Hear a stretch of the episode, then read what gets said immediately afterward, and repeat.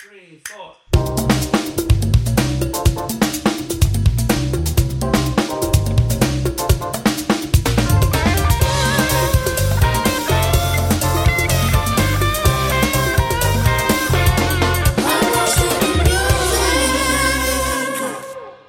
Dale, dale. ¿Graba? Ok. Coño. Dime, Patricia. Ah, bueno, nada. Bienvenidos a otro episodio. De... ¿Te hice falta, amiga? Siempre, amigo, no me dejes no es otra lo mismo. Yo vi el episodio y yo dije... It hits different. It hits different, right? It's like in something. Nelson y yo lo están viendo como que... Ok. They don't get it. no, no, They don't no, get it. no, ven- No. no lo ven de este lado. It's okay. Hablé en español. La pajarería está muy Ay, fuerte en espérate, este que tú episodio. sabes que tengo un tema con eso. Mira. Ay, señor.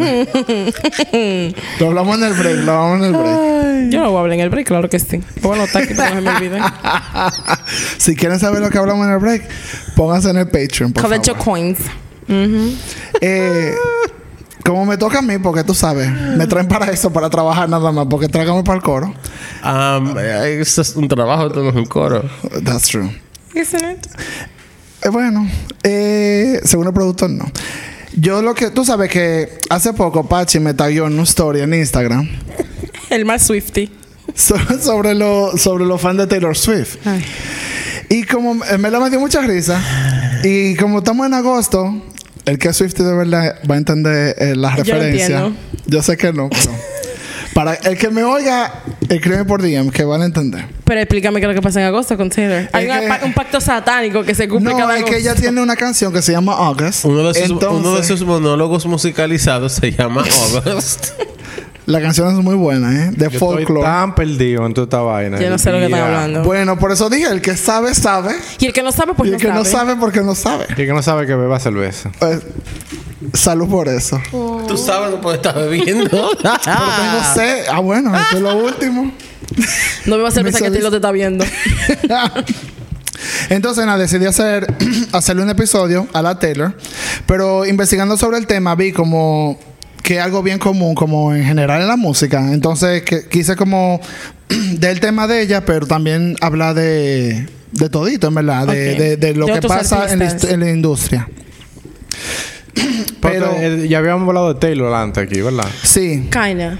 Más o menos. Eh, de Taylor y, y, y Y la Kim. Y Kanye. Pero eso fue, hace- Kanye. eso fue en el De lo primero- 1492. de lo En el primero año episodio. ¿No fue de 1600. Taylor y, y Beyoncé? No, Taylor y Kanye. Bueno, Beyoncé sí tuvieron- bailó ahí, como siempre, en todas. Con la vaina de, de, de, que de, de la canción. y Ajá, que sí. de, El premio. Que Kanye se lo de- subió lo de vaina. derecho. No, qué let you derecho. No, eso voy a hablar, voy a hablar ahora. Lo que- el punto del tema Ah. del episodio son las regrabaciones de Taylor Swift. Entonces, antes de comenzar con el tema, eh, quiero que entiendan un poco más qué es lo que está pasando en sí. O sea, qué son las grabaciones maestras, o sea, los masters, que es lo que estaba peleando Taylor Swift. Así es. Entonces, para que entiendan que estas se pueden decir como las cintas, discos, archivos de sesión de herramientas o formatos digitales como MP3, que son lo que tienen la grabación maestra, que fue lo que después de que hizo, se hizo el mixing, en lo que grabó el artista, es la primera imprenta, o sea, el, El original. el original, que de ahí sale todos los viniles, todo lo que sale para Spotify, todos los archivos digitales, todo, o sea, to- de donde sale de todo. Eso se divide en dos lados. Quien tiene el, el- quien el dueño de los masters, es a quien es el dueño de esa primera impresión y quien tiene lo publishing, que es los escritores. O sea, eso es cómo se divide. Entonces, para que sea, entiendan eso. Al final, o sea, el pri- la teoría es que primera impresión, pero al final es todo. ¿Ah? No Sí, es es la todo lo que se graba. es todo. No, porque Ok. es la Es el primera blueprint. impresión y todas las copias que se hacen de ahí. O sea, todo lo que se hace. Todo lo que se grabó. El- todo el material.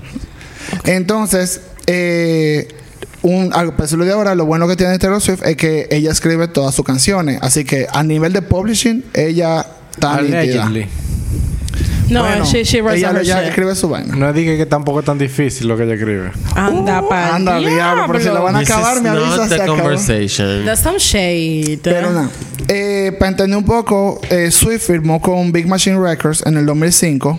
eh, que ella lo que era una cantante de Nashville, eso fue en el 2000, eh, en 2005, y el contrato de ella expiró en el 2018. Entonces ella, grabó- ella empezó a grabar, a- ella firmó a los 15 años. Y en el 2018 ella tenía 29, entonces lo que le dijeron fue como que, mira, terminé el contrato, vamos, eh, tú puedes volver a grabar, a refirmar con nosotros. Entonces, después de ahí lo que hicieron fue refirmar, pero por contrato de un año. Ella duró un año más y después ella dijo, ¿tú sabes qué? No. baraja esto y se fue con Republic, que es de Universal. Donde uno de los casos que ella dijo que fue muy grande para ella es que el Universal le dijo: Tú ven, graba para acá, que sé cuánto, y los masters son tuyos. O sea, todo lo que tú grabes, todo lo que tú hagas, toda esa vaina es tuya. Que ella tiene un problema en Big Machine porque no era de ella nada. Porque en el contrato que ella tuvo al principio fue de que los masters son de nosotros y todo lo que tú grabes, toda la vaina, todo lo que tú hagas, hasta vaina de radio, que sí o qué, todo lo que se haga grabado, nosotros somos dueños de eso. Pobrecito. Entonces, eh, ¿Dónde todo estaban eso- los abogados? Nada. Porque yo voy a hablar un poco de firmar. eso, yo voy a hablar un poco de eso al final. Eh, no al final, como en el medio, porque Swift habló mucho de eso. Nada, el punto es que todo eso llegó a, a colación porque en el 2019, Scooter Braun, que es una persona muy importante de eso, del, del tema, eh, en junio compró Big Machine Records. Para los que no saben, Scooter Braun es un manager grandísimo de allá, que el que el manager de el que descubrió a Justin Bieber, el que el manager de eh, ¿cómo se dice? Ariana Grande, Demi Lovato, eh, en un momento de Kanye también. O sea, el pan es como que un Other manager. newbies. Pero el punto es, como dije, de Kanye, por el episodio pasado que, que dijimos, si saben, Taylor y Kanye tuvieron Un altercado. unos pequeños problemas. Entonces, todo este lío empieza, cuando empieza ese lío, en agosto del 2016, que fue por el- la canción Famous. Si quieren saber más del tema, Qué maldito disco. oigan el episodio que hicimos eh, al principio del podcast, que es muy bueno, en verdad. Y ese fue como el, el, el corazón de la pelea de Taylor y Scooter, eh, la venta de, de los masters que ella tiene. Pero ella dice que las cosas fueron muchísimo antes de eso. Porque ella, cuando se sa- salió al público de que se vendió Big Machine Records, ella le dijeron como que, ah, eh, ok, ya yo sabía que se iba a vender, ya yo, ella se desligó como que, bueno, yo sé que mis masters ya de mi trabajo anterior, ya eso es base de otra gente. Pero lo que ella dijo que ella le quilló, eh, que fue de Scooter Braun, porque durante la época de Famous, de ese lío que ella tuvo con Kanye, que ella fue cancelada, etcétera, etcétera, él era el manager de Kanye en ese momento. O sea, el que impulsó a Kanye a hacer todo eso, al video, a hacer toda esa vaina, era él. Y ella dice, él era el, manager en ese momento. Y entonces, durante todo eso, cuando ya la estaban cancelando y todo eso, Justin Bieber subió fotos con Kanye, llamando a Scooter Braun, como que Taylor Swift, what's up, que si yo qué, eh, poniendo vaina de Snake, y la estaban acabando. Incluso cuando ya eh, tú sabes que Kim Kardashian publicó el fragmento de, la llamada de fue Scooter Braun estaba en el, En el estudio. en ese momento. Entonces eso fue lo que dijo eh, Taylor, que ya cuando ya salió a la luz pública de que se vendió eh, Big Machine Records, ella hizo un post en su Tumblr, que eso fue lo que nosotros como que, diablo, girl. sea. El drama de verdad está muy fuerte ahí. Donde ella dice que eso para mí fue la peor. Fue- o sea, el outcome que ella tenía, este fue el peor de todo, porque no solo se vendió mi Masters, se vendió a una persona que me hizo bullying, no solo eh, al público, sino behind the scenes, con Kanye, que me querían, me querían como que terminar, como que seguía esa narrativa de que yo era la zarosa, yo era la mala, y yo- cuando era simplemente ellos lo que estaban era ganando dinero de ella. E incluso cuando ella dice que ella, pues, con el post de Tumblr, ella dijo que hasta que sacó un video con mi semejanza, mi semejanza, yo desnuda, yo nunca probé eso, entonces arte, entonces se agarraron de ahí y fue Scooter que firmó todo eso, como que, de, que estaba O todo sea, que aprobado. era un desgraciado del diablo. Exacto, entonces, eh, en junio del 2019, cuando él compra eh, Big Machine Records, ella dice que, ok, pues yo lo que voy a hacer, que ella lo- yo lo voy a hacer todo público. Ella sacó esa carta en Tumblr y es lo que dijo, que yo cuando me fui de Big Machine Records, como dije, yo ya me tuve que desentender de que, bueno, ya mis masters van a ser de otra gente. Pero yo nunca pensé que el outcome iba a ser de esta persona. Entonces, justo antes de que se hiciera la venta, un amigo de Scooter Braun dijo de que, ah, cuando you own Taylor Swift, que sé yo cuánto. Y le empezaron como que a relajar entre ellos y ella lo vio en, en Instagram. Y ella dijo de que, esta persona, primero como, como negocio, fue horrible porque yo traté de comprar mis masters, pero a mí nunca me dieron un chance de yo poder, eh, de yo poder tenerlo. Lo que le dijo Big Machine, oye ahí, yo te, te puedo dar los masters, pero lo que tú lo que tienes que hacer es hacer otro contrato de 10 años con nosotros. Y por cada álbum nuevo que tú nos entregues, que ya los masters van a ser tuyos, te vamos a entregar los masters de un álbum pasado. Y esa O maldita sea, te entregamos uno si tú no entregas uno. Dando y dando. Literalmente. Entonces ella dijo, bueno, pues no. How about Me voy, me voy de aquí. Y como ella hizo todo público, ella dice que ya durante años pidió, suplicó por la oportunidad de poseer mi trabajo, pero cuando le dieron la oportunidad de firmar, ella dijo, bueno, yo lo voy a hacer por siete años. Le dijeron, no, tiene que ser por diez. Y por cada nuevo que ella entregaba, le van a dar uno viejo. Y ella dijo, porque una vez que yo, y ella sabía también que una vez que yo firmaba ese contrato, eh, Scott Borchera, que era el dueño de la, de la empresa, iba a vender la disquera igual. Entonces ella sabía que iba a estar en mano de cualquier pana que se lo vendiera. Y al final se la vendió a, o sea, lo hubiera sido, ella hubiera sido no manager, pero hubiera estado, como se dice, agarrada de Tepana, que ella lo odiaba. Loco, con razón. Entonces, nada, ella lo que dijo fue que ella soltó eso, pero eso des- desencadenó toda una, una línea de los Swifties que son un poco somos, fuertes. tienes que decir somos, un poco Ok, fuerte. somos, en verdad. No, porque yo tampoco digo que mierda que fuerte, pero tampoco yo estaba de que hay eh, bullying people. Y en junio, después de que ella dijo eso, en el 2019, Scott Borchera, que fue el dueño de la disquera, lo que dijo fue. Ella, ella, él hizo una publicación en un blog que el 25 de junio del 2019, donde dice de que nosotros hicimos una reunión con todos los shareholders. ¿Cómo se dice eso en, Accionistas. Gracias. Donde uno de los accionistas minori- A la gente. uno de los accionistas eh, minoritarios de la empresa era el papá de Taylor Swift. Pero para él poder estar en esa reunión, él tenía que firmar un contrato de un non-disclosure que era súper fuerte y él dijo, yo no voy a yo no voy a participar porque hay un conflicto de intereses. Claro. Y esa fue la reunión donde decidieron vender la, la empresa, donde estaban haciendo como todo eso. Después, cuando se lo dijeron a él, como accionista, él dijo, ¿cómo así? Y él fue que le dijo a Taylor, pero eso fue justo el día antes que saliera al público. O sea, ya la venta estaba hecha. Y ella nunca se le dio el chance. Lo que dice Scott Borchera es como que, pero tu papá era accionista porque él no estuvo en la reunión. él pudo, Estúpido, él pudo imbécil, estar coño, porque a ti se te dio el chance de que tú podías tener tus masters. eh, y, ella dijo, di- y ahí fue que ella dijo todo lo que dije anteriormente. Maldito bolsa, coño. Eh, y de- taquilla, amor. Claro, me estoy encojonando. Al es que está muy abusivo lo que está es muy- pasando es ahora muy mismo. abusivo. A, el- eh, Dime, dime. a una mujer no, se- a un hombre no se lo hacen. No, es lo que te digo, esa mierda está del Bueno, carajo. no, en teoría no. Más adelante, cuando llega de que más personas se lo hicieron, pero a Prince se lo hicieron también. Y eso fue un lío fuerte. Pero al final Sí, él lo- lo tuvo. Lo que pasa es que tú no solo haces a un hombre que represente como que una, una amenaza física hacia ti en el momento de que, Claro. que se vaya a enterar. Es como que ahí tú tienes... eh, eso es algo como que goes without saying, ¿verdad?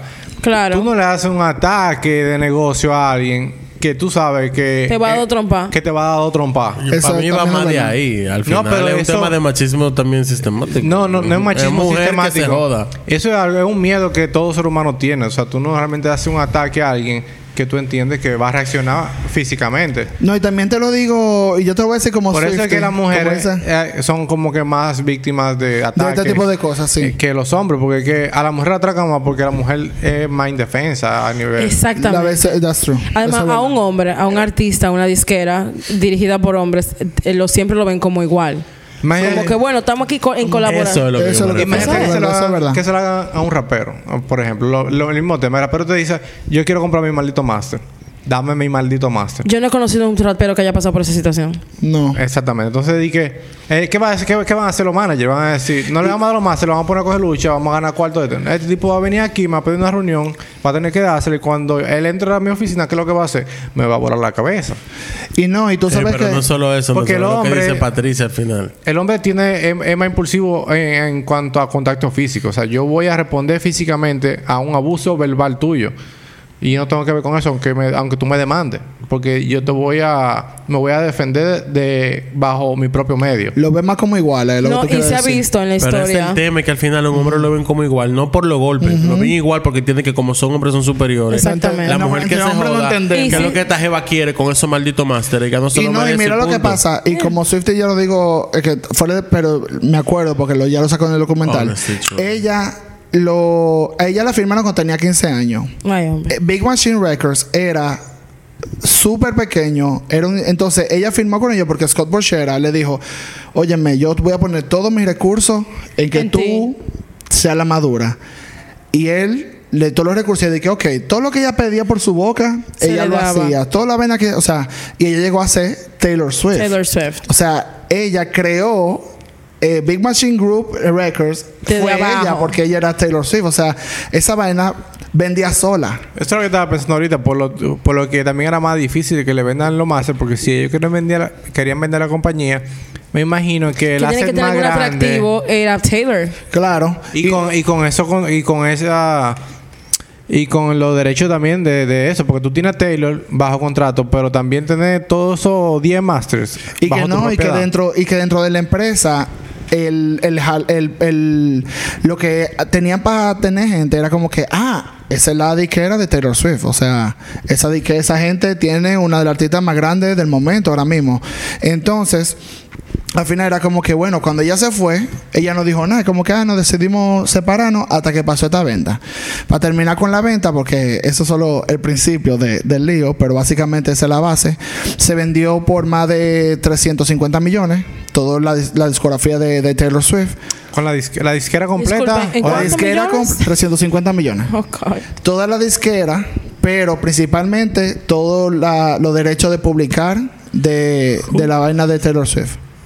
¿Quién tiene todo ese dinero? El que compró. Exacto.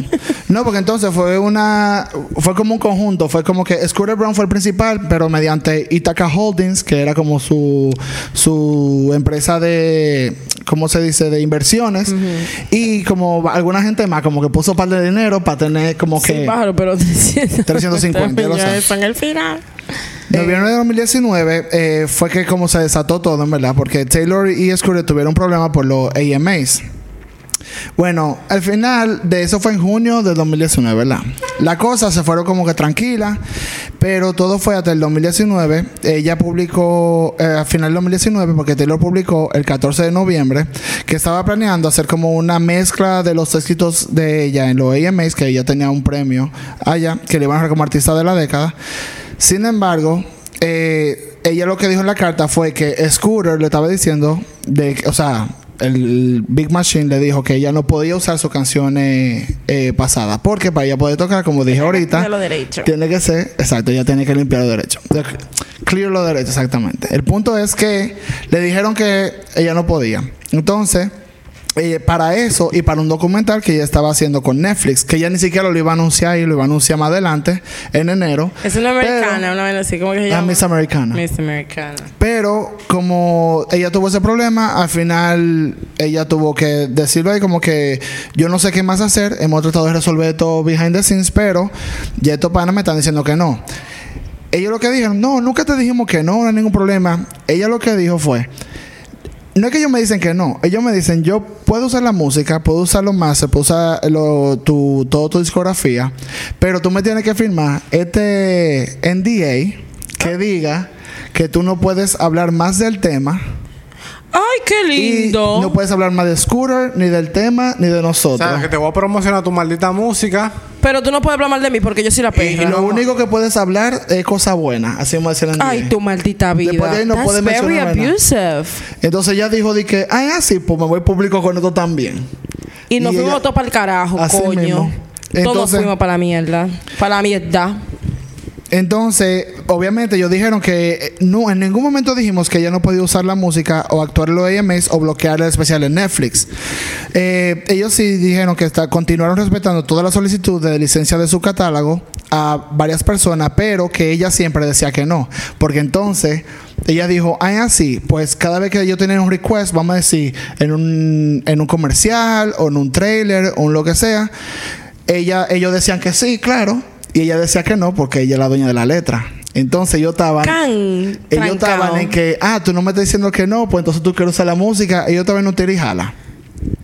Eh, pues lo que pasó fue que al final. Sí, está mal, ¿quién- no. Ella dijo, tú puedes. Yo Pues puedo yo más. puedo más. Así mismo. Yo puedo más. Entonces lo que le dijeron al final, como fue el backlash tan grande del público, como que deja que la Jeva cante sus canciones en una premiación que le están dando. ¿Cuál es el problema? Le dijeron que sí a la premiación. En Miss Americana, las canciones que salen, tú lo ves que son muy home movies o cosas así, pero no tienen el clearance de poner, al menos que sea música en vivo, ella, que ya las regrabó Para para, el eso- documental. Para mí es una estupidez. Si ella le escribió, ella tiene, tiene- tiene que tener todo el fucking derecho de hacer lo que quiera con eso.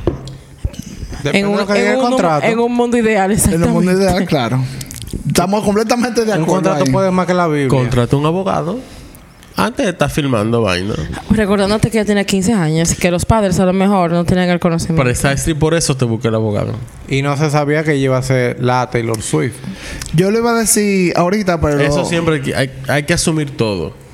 Sí, pero eso lo sabes tú que eres un conocedor de la No, ley. porque yo lo voy a decir más adelante, No, pero ya estamos en el sentido tema. común. No, el sentido No. común es el menos común de los El menos sentidos. eso es verdad. Ah, pues es problema de gente bruta. Pero ¿cuántas No. veces le hemos dicho aquí en este en, en episodio aquí de, de agrupaciones que se de- lo dejan meter frío, que se dejan meter cabra con un contrato de mierda eh, no y se van para el un carajo? abogado.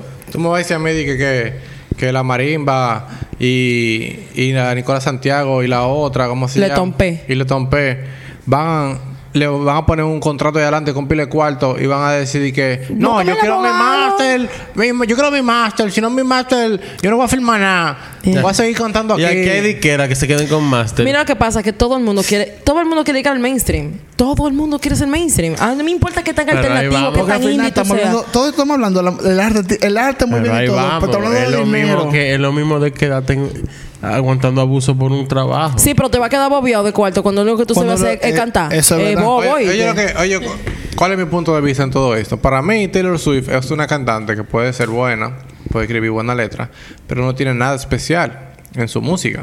Su- lo que ella hace lo puede hacer otra rubia más. Cálmate, Pablo, no le dé. Yo estoy respirando Lo puede aquí, hacer otra rubia este más. aquí. Ella es un producto que ha sido mercadeada a un nivel tal que ha llegado a ser quien es. Pero si no hubiera sido ella, hubiera sido otra persona. La ve un fenómeno que yo no entiendo. Tú sabes, tú sabes lo que pasa con eso, que Taylor Swift es el tipo de artista que podemos decir como como Beyoncé, como Prince, como espérate, como Kanye, como a nivel de que son personas que no es solo hacer música, son personas que piensan en su mercadeo. O sea, la Jeva es la que arma su mercadeo, su engagement con los fans, eh, es el punto. Por eso es que ese tipo de, de fans son tan eh, intensos, digámoslo así. ¿Y qué pasa con Beyoncé? Porque Beyoncé está collecting coins, pero ella, she's not relatable. She doesn't talk to her fans. No, lo She's que te digo, lo cunt. que te digo, Fans no, ahora no, lo que te digo es que, pero saben de marketing, saben qué es lo que los fans les van a pedir. Tú ves como que ellos, cada quien de manera diferente. Pero el punto es que Taylor era la que hacía todo eso. Ella era la que manejaba su marca. Beyoncé sabe lo que le, lo que le, le van a pedir y es tan maldita que hace todo lo contrario. Sí. Asquerosa, coño, sucia. Eh, entonces, para seguir quillándonos un poco, Más. Sí, es fuerte. En ese mismo noviembre, Scooter Brown responde como que en una conferencia que él fue, que le llevaron como a la industria, porque, repito, era una vaina. la niña, claro. Que él no había hablado de eso en seis meses, ni una sola vez, que él no ha hecho una declaración al respecto, que es difícil porque se dicen muchas cosas y se expresan muchas cosas, opiniones diferentes, pero los principales, eh, las principales personas, no se le ha dado la oportunidad de hablar entre ellos. Que él, él lo que dice es que él ha tratado de tener una conversación con ella directamente, como de que vamos a hablar del tema, sentarnos, hablar y eso. Ella lo que le dice de que, y ella respondió a eso. Muy lindo todo. Yo no es que yo no, no quiero hablar contigo, no tengo, no tengo problema contigo. Yo lo que quiero es que Dame me den mío. mi trabajo. Y ya. Porque lo- el pleito de ella es que a ella nunca le dieron el chance de poder comprarlo. Pero mujer al Yeah. fin está trancada. Dame mi Es lo maldita que te digo, dame lo mío. Ella lo que dice es que deme, deme Vamos a mi negociar trabajo. porque vean acá, esto es mío. Eso es lo que pasa, Tú que ella nunca se le dio la mío. oportunidad. Pero eso es lo que ella dice, que no le dieron la oportunidad de negociar nada. Pero ella no quiere juntarse a hablar, ella lo que quiere es que le den su Pero cuando se juntó a hablar, cuando No se le juntó a hablar, le dijeron, dije, ok, oye lo que vamos a decir, mi amor. Fuimos aquí 10 años más. y te doy un y te álbum doy un álbum por lo que tú me álbum. O sea, pues, seis una álbumes más. contrapropuesta. Porque eso eso es mío y tú lo Y quieres. le dijeron que no. Míralo ahí, vamos a. y vendieron. Ese fue el problema. Ese fue el problema y lo acabas de decir. Pero entonces que haga una contrapropuesta a ella. No le dije que es lo que le Claro, quiere ya. que la dejen fucking comprarlo y ella te lo va a pagar. Ella te lo va a pagar, pero Ya, don't porque no want era that. gratis. Porque lo que iba- quieren es meterle la ¿Qué ñema hasta que ella se muera, loco. Es que no, porque tú tienes esa En oferta. ningún momento ella está diciendo que se lo regale. Oye, lo que pasa, esa oferta no es suficiente porque para yo vender mi disquera. Que no, la disquera. no es la disquera, son No. sus Sus derechos. sus derechos. Espérate, espérate. Yo como disquera, para yo vender mi disquera, que tengo Taylor Swift ahí. Yo, Claro. yo tengo 50 otros artistas que no valen ni mierda. Ni ahí. mierda, no te lo Pero yo le puedo sacar, claro. ni aunque sea 100 dólares cada uno, si lo junto con Taylor Swift. Ahora, si yo saco a Taylor Swift de ahí, a eso yo no le saco ni 50 dólares cada Eso uno. fue lo que Eso fue lo que yo dijimos. estoy diciendo. Él no lo Pues entonces, ahora tú tienes que, si yo te digo a ti, mira, para tú, yo no te puedo vender eso, porque entonces me quedo sin nada, y los pilas de cuarto con los Ellos no otros se- contratos que tengo. Perdón, ellos no se quedan sin nada, ellos todavía tienen los derechos de distribución. Así es. Y ellos cobran de, lo- de las copias que se vendan, ellos van Que a vendan, cobrando. claro. Lo, Lo, que, no pasa tiene, es que ellos lo querían todo, que era que le mamen Lo granos, que, que le mamen la ellos no van a tener el derecho de decidir qué Pero hacer con la de ellos. canción. Está bien, exactamente. Pero adivina quién está mamando. ¿Qué le- Exacto. Te- La Taylor está mamando. Gracias. Dime, linda. ¿Tú sabes lo que Si hacer? tú. Mámatelo tú. ¿Qué es lo que tiene que hacer? Volarle arriba, darle dos galletas, agarrar Ah, ¿Por qué todo violencia? batazos. ¿Sabes por qué? Esa es una narrativa que a Taylor no le funciona. ¿Por qué? No. Porque si no, she's the crazy white Ella lady. era loca, exacto. Es la mujer Esa, loca. la Karen. La cara. Ella es la mujer loca. Lo que le pasó a, la- a la... A, a la ay, Que le mío. unos tigres, par de guaremate atrás. Presa también. Dime, Nelson. Come on, man. Come on. You know this. You're an you know this shit. Bueno, yo estoy hablando como haría un rapero ahí, como haría un artista But she's hombre. not. Ella es de Aquí se va a Nashville. resolver esto, tú, tú quieras o no quieras. Es Y que eso mira- se ha visto en la historia de los Y raperos, por claro eso que los sí. raperos leído también en general. No. Bueno, nada más han muerto Con los raperos dos. nadie se muere. Nadie- no, digo, nadie se mete. O sea, los raperos es lo que tú pidas, eso es lo que hay. No te creas porque yo tengo un tema de cabra. Leo Kim ahorita que ya le pasó este mismo lío, pero, Pero hablamos de eso más porque adelante. she's a woman, no because she's a Pues no, rapper. exacto. Porque en el rapero, Es lo que ¿tú te sabes? estoy es lo que te diciendo. ¿Tú sabes qué es lo que dice, dice el rapero? Tú estás atrás de tu cuarto y yo atrás de los míos. Ya, si es atrás del cuarto que estamos los dos, nos vamos a tener que matar y el que quede vivo es el que va, que, ese que va a ganar. Nelson, muy lindo todo en el Wild West que tú vives, pero en la vida real, Mamá. en la vida real, no podemos matarnos aquí porque lo que ella le estaba diciendo Pero se era... matan por menos de ahí en la calle. Porque estamos de que de traje no nos vamos a matar. Seguimos aquí. Nelson Seno hoy. Qué maldita risa.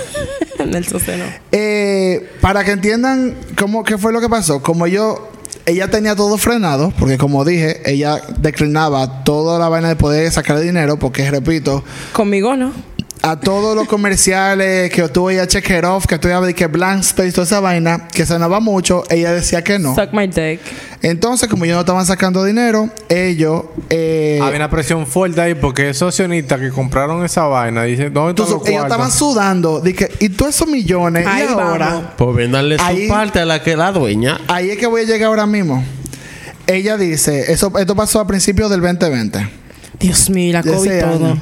Que ella dice de que quiero agradecer, ella subió un, un statement a Twitter. Quiero agradecer a mi fanático por hacerme saber que mi antiguo sello disquero está sacando un álbum, entre paréntesis, de una presentación, de una presentación en vivo que yo hice a los 18 años cuando eh, que ya fue como un programa de radio y ella hizo como un showcase que Ah, era como un par de canciones. Cuando tenía 18 años eso lo grabaron y ellos tenían los masters de eso. Entonces ellos lo sacaron como un disco nuevo de Taylor Swift que ella ni sabía pero como ellos son los dueños ellos lo podían sacar porque es una presentación en vivo. Y como tienen los masters del original Ajá, es una claro. copia como dije ahorita ellos lo podían sacar. Ella ni sabía. Fue porque los fans le dijeron de que Amiga, pero "No, eh, este algo". álbum que dijeron como como es y ella dijo de que ah me parece que ella lo que dice después me parece que Scooter Brown y los patrocinadores financieros que, que como dije que tuvo se dieron cuenta que al final de los balances de pagar 330 millones de tre- tre- 330 o 350 eh, varía mucho hermana eh, por mi música no fue exactamente una buena elección y necesitan el dinero en mi opinión, solo otro, eso es otro caso de codicia muy desvergonzada y más ahora mismo que acaba de entrar el coronavirus. O sea, cuando estaba todo grave, que yo no tenía were trying cuarto to nivel de... Ellos estaban de que vamos a sacarle este dinerito a esto que teníamos guardado ahí de cuando yo tenía 18 y ya tenía 29 en el momento. O sea, que no era de que... No era Y, reciente. y yo y- lo oí un poco en el momento. Y era de que súper crudo, de que cuando tuvo una estación de radio y cogió un micrófono y con una guitarra. O sea, que no era de que Nada. un discazo, nada nuevo, o sea, Ahora, nada vamos- que ver. Una pregunta. Esta vaina, mira, esto no Te tiene está solución. subiendo. No tiene solución esto, porque... Ella tuvo usted- solución, yo te voy a decir si ahorita usted- la solución de ella. Exacto. Véndanle su vaina. No, ok, espérate. Ustedes se ponen en la posición de Taylor. Ustedes se ponen en la posición de Taylor. Ustedes quieren su, Su masters. sus masters. Mi arte que yo creé. ¿Ustedes están dispuestos a pagar cuánto por eso? Lo que ellos pagaron por ellos. Lo que tú quieras. Yo tengo ese Ella, no puso precio. Ella dijo que se lo vendan y punto que, ella me- lo va a pagar. Eso es. Que ella nunca le es el chance. Ella está Ella- open, amigo. She's a Ella hubiera dado, después en la entrevista que ella dijo, ella Ok. dijo, yo hubiera dado el dinero que me yo, yo estaba dispuesta a pagar Lo que hasta sea. 200 mil, 200 millones de mi, o sea, de mi dinero para yo tener eh, el arte Coño, que yo perra, creé cuando yo tenía 15 años Pero eso no es cuarto. en mi diario. Eso no es cuarto, 200 millones. ¿Y cuánto vale? ¿Cuánto pagaron la, la diquera por, por lo de ella? 300 y pico. Entonces, tú tienes que darme a mí 700 por, Ah. tu, por tu maldito máster. Porque yo hice una, yo hice una inversión. No lo mardiga. Yo hice una inversión. Pero que esa inversión está recuperada porque ella- la disquera No es que me, está donde no es que me recupere. Ah. Es que tú tienes que darme ganancia a mí. Porque yo hice una inversión para hacer ganancia. Pero es fucking Taylor Swift. Taylor Swift tiene como 20 años pegado con una vaina así. Te voy a decir, espérate. Casi, Vam- vamos, a casi. decir, Casi, casi. vamos a decir que esos accionistas están buscando dinero prestado a una tasa de interés de un, Pero 2%. por- de un Si usted 2%. pobre se está comprando máster. De un- no, porque negocio es negocio. Sí. Yo busco mi cuarto prestado a un 2%. Porque este tipo de la diquera me está prometiendo a mí que una rentabilidad de un 10% a lo que yo invierta. Entonces, tú me vas a dar mi, mi cuarto y lo que yo debo ahora con, con estos 2%. El Pero que Nelson, todo eso es antes de la venta, Nelson. Estamos hablando de tiempo antes. El problema es. Señores, negocio negocio. Pero mi amor, El negocio. escúchame. I'm a- I'm el, a problema, el problema es, el problema es antes de que esa venta pasara, que todo el mundo invirtió y pidió préstamo y todo Hizo y todo, todo. y todo.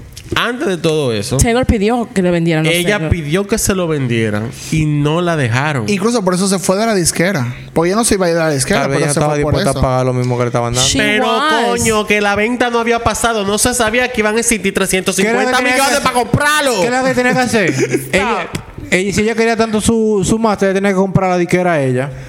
Mamá gra- Pero si ella no le interesa comprar esa mierda. Bueno, eso es un maldito problema. That's so funny that you're saying that. Miren, It's vámonos so pa'l break. Ajá, vámonos a un break, señores. Y volvimos. Hit me. bueno, pues un plot twist. En verdad. On another one? Otro- sí, no, te digo que era largo el tema. No, o sea, no largo, pero. eh, esta Mucho plot gente- twist. En noviembre del 2020, eh, 17 meses después de comprar los derechos de la música de Taylor, Scooter se lo vendió a otra gente. A otro centro de inversiones, a Shamrock Capital. Yo supongo que ahora Taylor estaba feliz ya porque no estaba en manos de- No, para nada. Para nada, porque no lo vendieron a ella. No, ella estaba feliz. Ella sacó un comunicado sobre la venta que se la dijeron antes, se le dijeron a ella antes de, de que lo- se lo iban a vender, donde ella le dieron el chance de trabajar con, con Shamrock, o sea, el, Shamrock Capital, que era el grupo de inversiones que compró todo eso, y ella dijo de que bueno, si ustedes matan los máster y empezaron a hablar y ella entendió como que bueno, vamos a ver cómo podemos trabajar juntos, que eh, ellos le dieron el chance de que ella tuviera los masters, pero yo tenía como un vaina de publishing. Todo se jodió cuando eh, los abogados de ella se dieron cuenta de que dentro del acuerdo del contrato que hicieron para venderle a, a esta gente, todavía Scooter iba a ganar dinero de eso. Y ahí fue que ella dijo. Wait a eh, ella le mandó una carta personalmente. Yo dije, mire, yo estaba muy emocionada de trabajar con ustedes, según lo que habíamos hablado y todo eso, pero como mis abogados vieron el, el- el contrato que ustedes hicieron, I'm sorry. Ok. Mis abogados vieron el contrato, el contrato que ustedes hicieron. Entonces yo veo que al final él todavía va a generar ganancias dentro de este tipo, el deal que nosotros vamos a hacer. Entonces lo que yo no quiero es trabajar con, ese- con esa gente, así que muchísimas gracias. Pero adiós, bye bye. Y ahí fue que ella sacó, que ella dijo, yo lo que voy a hacer es que yo voy a regrabar. Ella lo había dicho antes, pero ahí fue que ella lo confirmó. Yo voy a regrabar eh, los discos que yo tenía en Big Machine Records, los primeros seis discos de mi carrera. Entonces, ella lo estaba regrabando ya en ese momento, porque legalmente ella podía empezar a grabarlo de noviembre del 2020. Entonces, ella empezó a grabarlo. Eh, eh, ahí fue que ella dijo como que no era normal porque a todo esto, dentro del mismo contrato, todavía le estaban diciendo a ella donde los, ok, lo vamos a vender, queremos vender tu discografía. Y sus- los abogados de ella le dijeron como que, ok, vamos a averiguar qué es lo que está pasando para nosotros comprarlo. En vez de que se lo vendieran a esta gente, a Shamrock Capital. Pero ella dice que no hubo ningún deal porque, oye lo que le estaban pidiendo a ella. La gente de Scooter le estaban pidiendo que ella pagara un, ella firmara un NDA sin siquiera decirle que cuánto iba a ser el monto, sin ver los estatus financieros, sin ver nada. Como que fírmame esto primero, el mismo de antes, donde tú no puedes acabarme ¿tú ni por qué? nada. Porque eh, realmente el valor de, de, de esos masters estaban por el suelo porque no estaban produciendo dinero.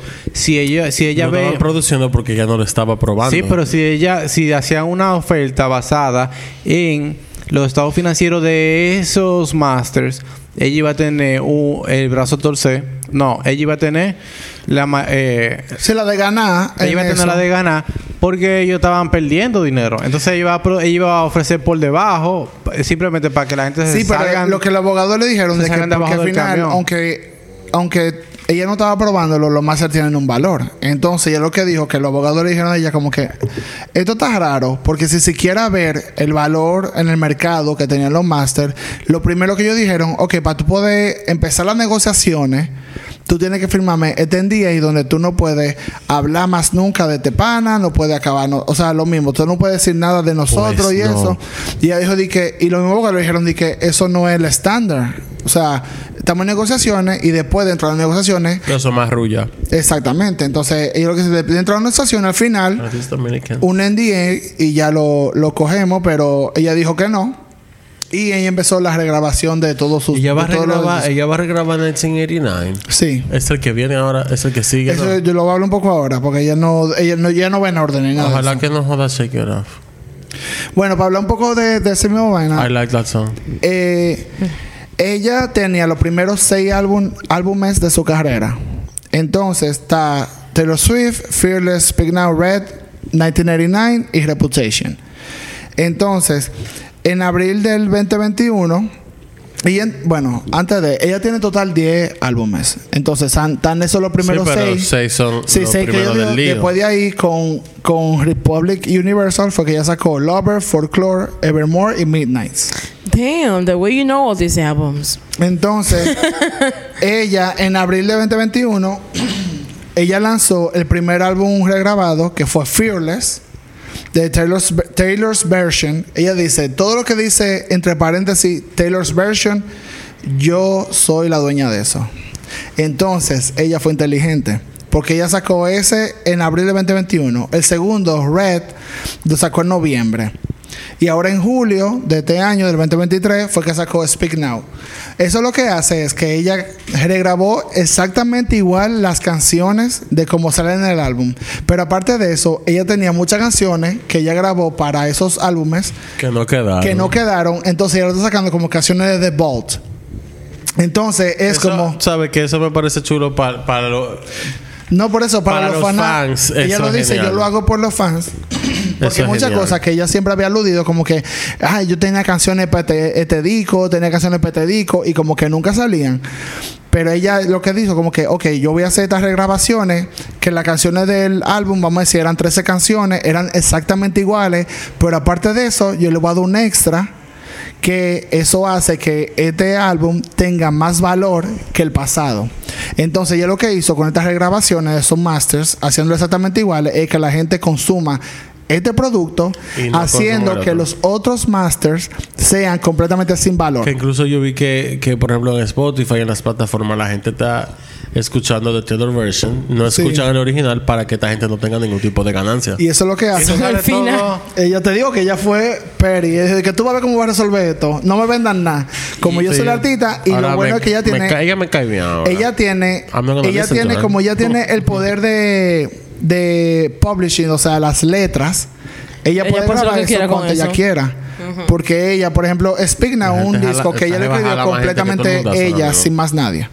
O sea, las 13 canciones, las 16 canciones con el Taylor's version es ella nada más. Entonces, como dice, como yo tengo la letra, simplemente es regrabarla porque yo soy, soy la misma gente. No, ella tiene los derechos de... Igual... Entonces, porque- tiene derechos sobre la canción, Y ambas, no es lo mismo. ambas versiones de cada disco salen dentro de la misma cuenta de Spotify, por ejemplo.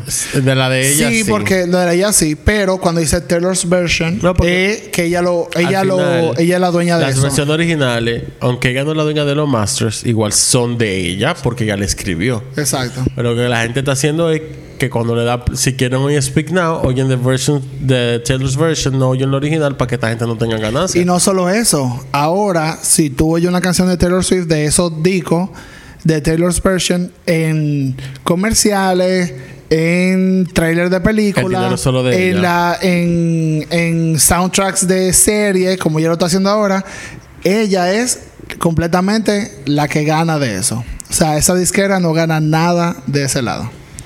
Así que Yo al me final imagino que, que Cloro Maciel no, no contrataría de que las otras versiones porque son más baratas. Porque no porque ella no le va a decir que los sí. Swifties le van a echar un... No, No, y ella, porque ella no- igual, ella los tiene que se van decir por Ajax de una vez. No, es que no pueden coger la otra por más barata Ella porque tiene ella tiene que aprobarla porque ella fue la escritora. Ya. O sea que ya no hay forma de que Aunque eh, quieran, aunque, obsoleto. aunque quieran usar Speak Now completo por una película, si quieren la versión original, ella dice que no, no lo pueden usar. Dame mi dama. Usa la mía, Mi usa mi versión. cuarto.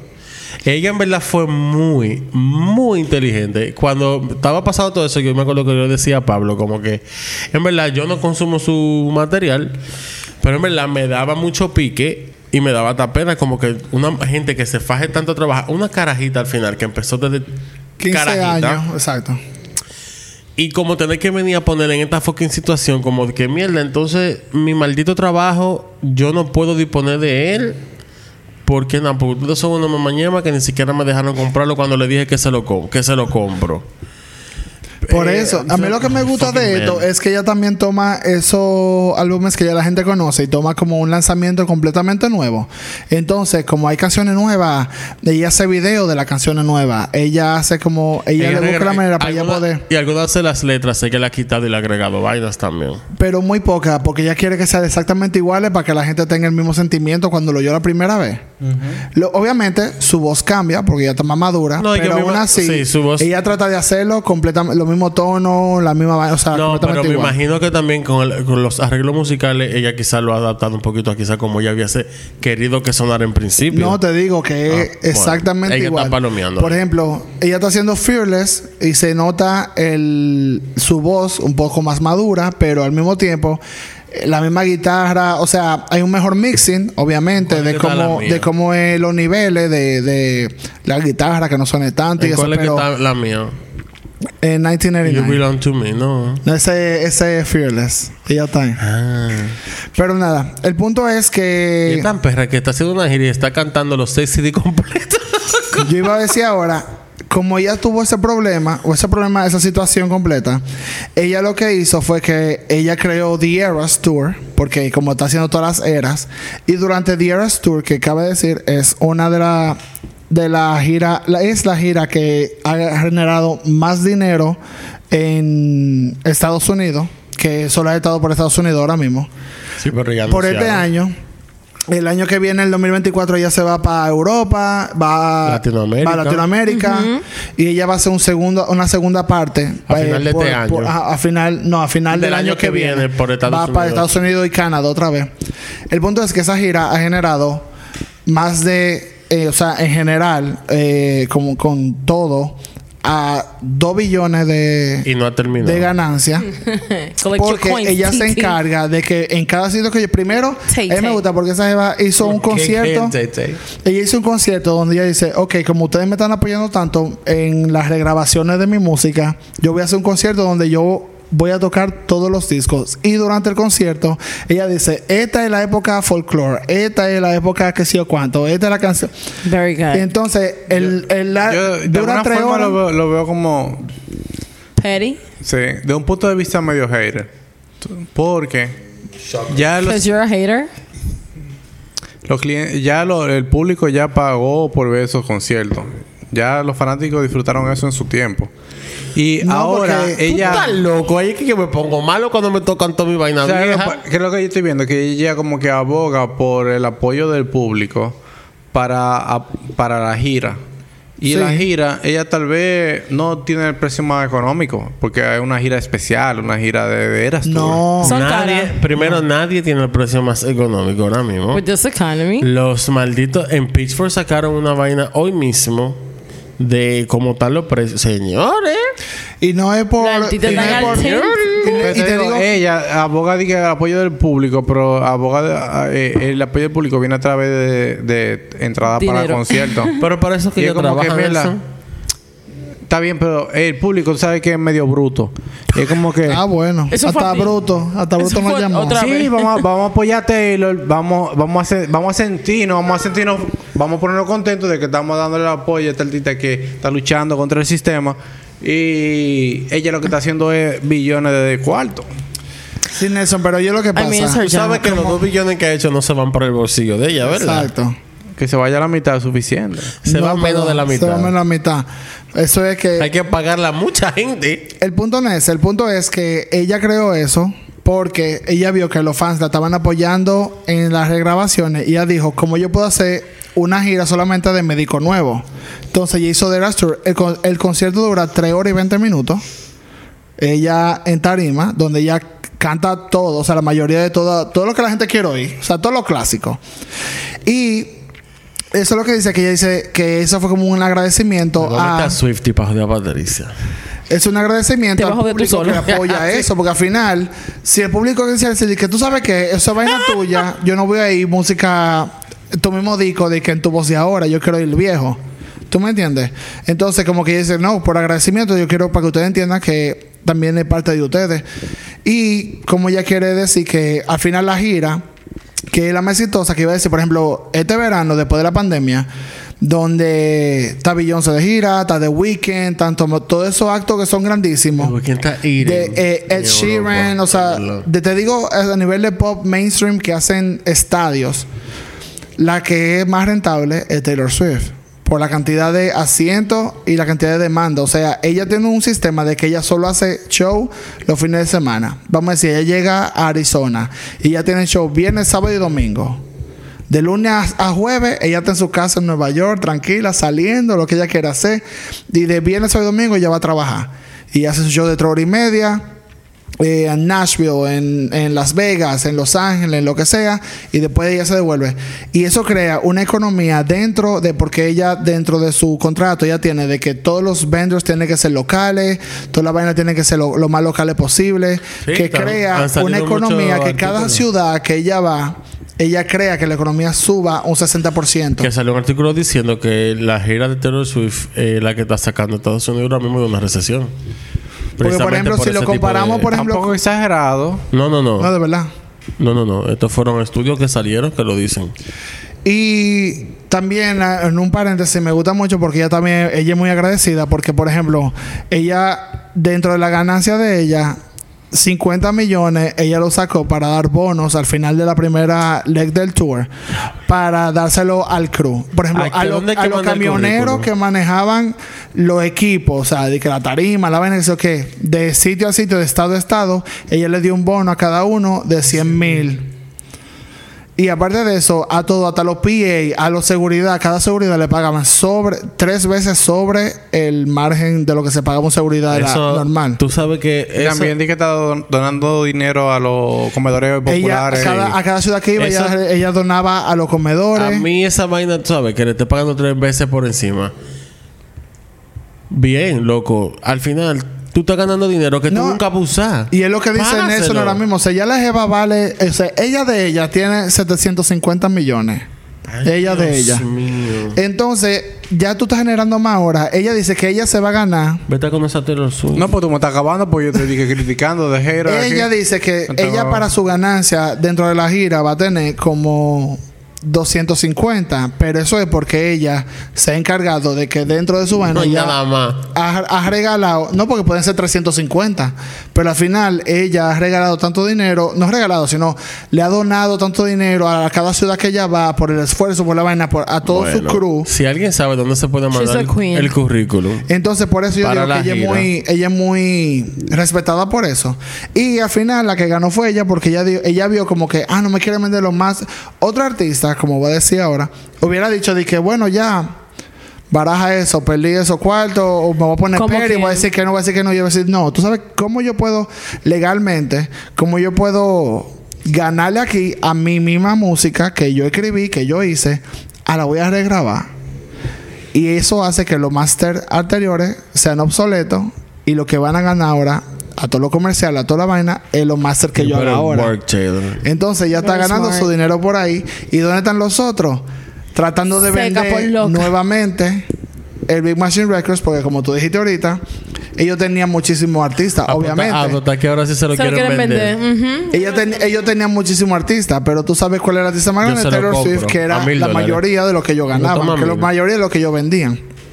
Entonces, para que, para una cosa que dijo yo ahorita en una, en, una entrevista que ella siempre dice al final, eh, tú eres Taylor Swift, ¿qué tú, qué tú le recomiendas a, a los nuevos musicians, a las personas? Es que lo único que yo le recomiendo a los músicos nuevos que están subiendo ahora es que se busquen un buen abogado. Lawyer Rob House. No, no, que se busquen un buen abogado. Porque ella dice, si yo hubiera tenido un buen abogado, yo no estuviera pasando esto. Yo hubiera hecho exactamente lo mismo, simplemente con que yo sea la dueña de mis masters. Y a toda nueva persona, a Olivia Rodrigo, a Billie Eilish, que ella conoce, ella le dice de que, ¿quién es tu abogado? ¿Cómo tu vaina, ¿Tú lo tienes? ¿Cómo tu vaina? Ella siempre le dice, eso es lo primero.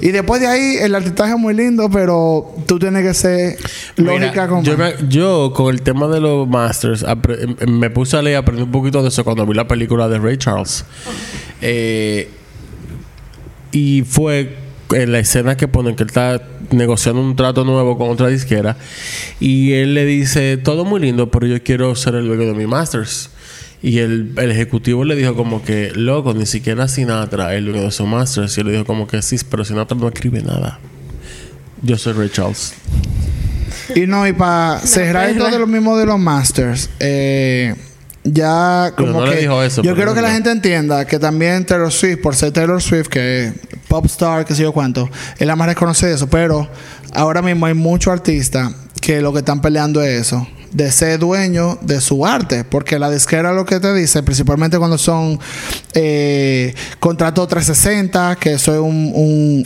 yo creo que es un episodio que vamos a tener que hacer eventualmente hemos hablado de eso contrato 360 o son contratos, lo que la disquera quiere es, mira, yo te doy todo, pero yo soy dueño de los masters. O sea que al final tú puedes escribir, hacer una, una obra de arte, pero tú no eres dueño de nada y no es tuyo y no es tuya. Entonces, eh, Prince, que pasó, como lo dije al principio, Prince fue una persona que dijo de que él tuvo un problema con Warner Brothers, pareció un ejemplo de gente que le pasó lo mismo. Él dijo de que, mira, la discografía, la, lo, la discográfica lo que quieren es al final tener su dinero. Pero como artista se siente como slavery. Él lo decimos, lo voy a decir la palabra, eso es slavery, porque tú me estás sacando el jugo y tú cobrando. Entonces, incluso. Básicamente, para yo producir ¿Tú te acuerdas que, ¿tú te acuerdas que. Prince cambió, cambió su O sea, como nombre? no importa lo que yo hice antes y, y el reconocimiento y el valor de lo que de las cosas que yo creé por mi propia cuenta.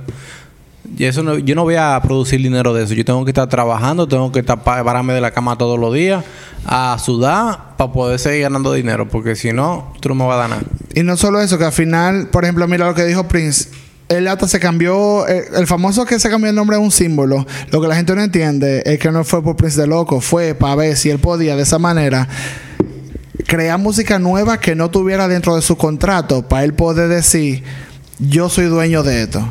¿Tú me entiendes? Prince, yo hice el, bueno, hice el cuento aquí una vez de una manera que le dijo, por ejemplo, a Alicia Keys.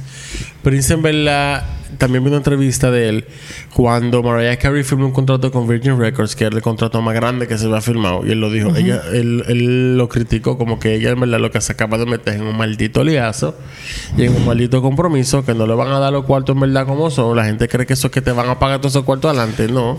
Claro que no. Eh, pero bueno, al final pasaron muchas cosas que vamos a hablar en un episodio. Ah, you better believe it. Eh, No, y para que también la gente entienda que eso le pasa a cualquiera. Le pasó un episodio que hicimos Pasa de... hasta las de- mejores familias. Pasa que hicimos un episodio de Kesha con Dr. Luke. That's pasa lo mismo.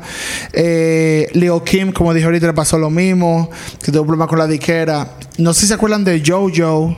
Claro. la niña que tu- Leaf. ella tuvo el mismo lío de, de Taylor Swift, pero el mismo ella tuvo el mismo lío de Taylor Swift, pero ella no tenía el poder que tiene Taylor Swift. Ella tuvo un problema con la disquera. no, lo que pasa es que yo, yo tuve el lío temprano. No, no, exacto, no. Ella y tuvo el lío de una vez. No, por eso, y te digo, pero yo tampoco tenía la fama que tenía Taylor Swift para poder decidir que, bueno, lo va a hacer público, porque ella estaba gritando por eso hace mucho. Ella lo que hacía es que sacaba mixtape gratis para que la disquera la soltara en banda. Pero ni así. Y muy sorprendente para que la gente entienda, a los Beatles le pasó lo mismo. Los Beatles no eran dueños de su Pero ese masters. catálogo anda rodando todavía. No, para que tú veas, los Y a- Beatles, Y a Maridal Hernández también. Ay, ese es el problema. ese, el chisme de Maridalia fue otra cosa. Que no, porque mira, después de, de- seis años después de que, por ejemplo, los Beatles tuvieron eh, su álbum debut, el de Please Please Me, ¿es que se llama? Eh, tuvieron el quien lo distribuía era Dick James y su y su compañía que se llamaba Northern Songs en el 63. Pero al final James vendió esa vaina y a ATV Music. En el 85 Michael Jackson fue que dijo como que Otro ah mira eh, eh, esto se está vendiendo lo de Northern Songs ah vale voy un paréntesis Paul McCartney y John Lennon habían hecho lo mismo que Taylor Swift un beat para ellos poder pagar o sea comprar sus masters y dijeron que no y al final se lo vendieron a ATV Music whatever pues entonces al final Michael Jackson lo compró por 47.5 millones, que incluía 250 canciones de los Beatles. Perdón, a 250, ajá, 250 canciones de los Beatles en un catálogo general que compraron de ellos, que eran de como 4.000 canciones. Y después, cuando se murió Muy Michael... descaradamente de él, Sí. porque él era amigo de Paul McCartney. Espérate. Sí, que eso fue un lío que se armó después. De ahí quedaron enemigos. Que no solo eso, que fue... Que él incluso fue informado compro- de que... De esa, Porque él compró eh, escondido. Él fue informado de esa empresa por Paul McCartney. Pero para cerrar con eso, al final, Michael Jackson lo que hizo que se mezcló con Sony. Y cuando Michael Jackson, con Sony y ATV Music, ¿verdad? Para poder comprarlo, y eso era como que el merger que hicieron. Pues. Cuando Michael Jackson se murió, lo que hizo ATV fue que, ah, compró la parte de Michael Jackson y ellos son los dueños del catálogo de los Beatles. Ya lo tiene otra gente ahora. En creo. 2017, McCartney incluso hizo un, un, eh, una demanda para él decir como que, porque según los estatutos de que si no, no voy a entrar en eso, de 35 años, pero para que tú veas que no importa cómo es el la gente, o sea, el tiempo, a los artistas todavía le pasa esa misma vaina. O sea, tú- los Beatles, Taylor Swift, eh, Jojo, eh, Lil Kim, quien sea, siempre tienen como que el mismo lío de que la disquera lo que quieren es joder y buscar su cuarto. Y nada, esa es la historia completa. Yay. Los hombres siempre. Patricia, Right? ese problema. Señores, eh, nada, sigan en todos lados. Hay un Patreon si quieren apoyarlo por ahí. Tenemos una franela ahí, una bolsita que son para guardar y que lápices, maquillaje, Todo lo que tú quieras. memory stick, condones. Wow. Esa Pero todo. ¿verdad? ¿Qué nombre este que condone? Es verdad. Nada. Sex Positive aquí en el podcast. Bye. Muy bien. Nos vemos, señores. Bye bye.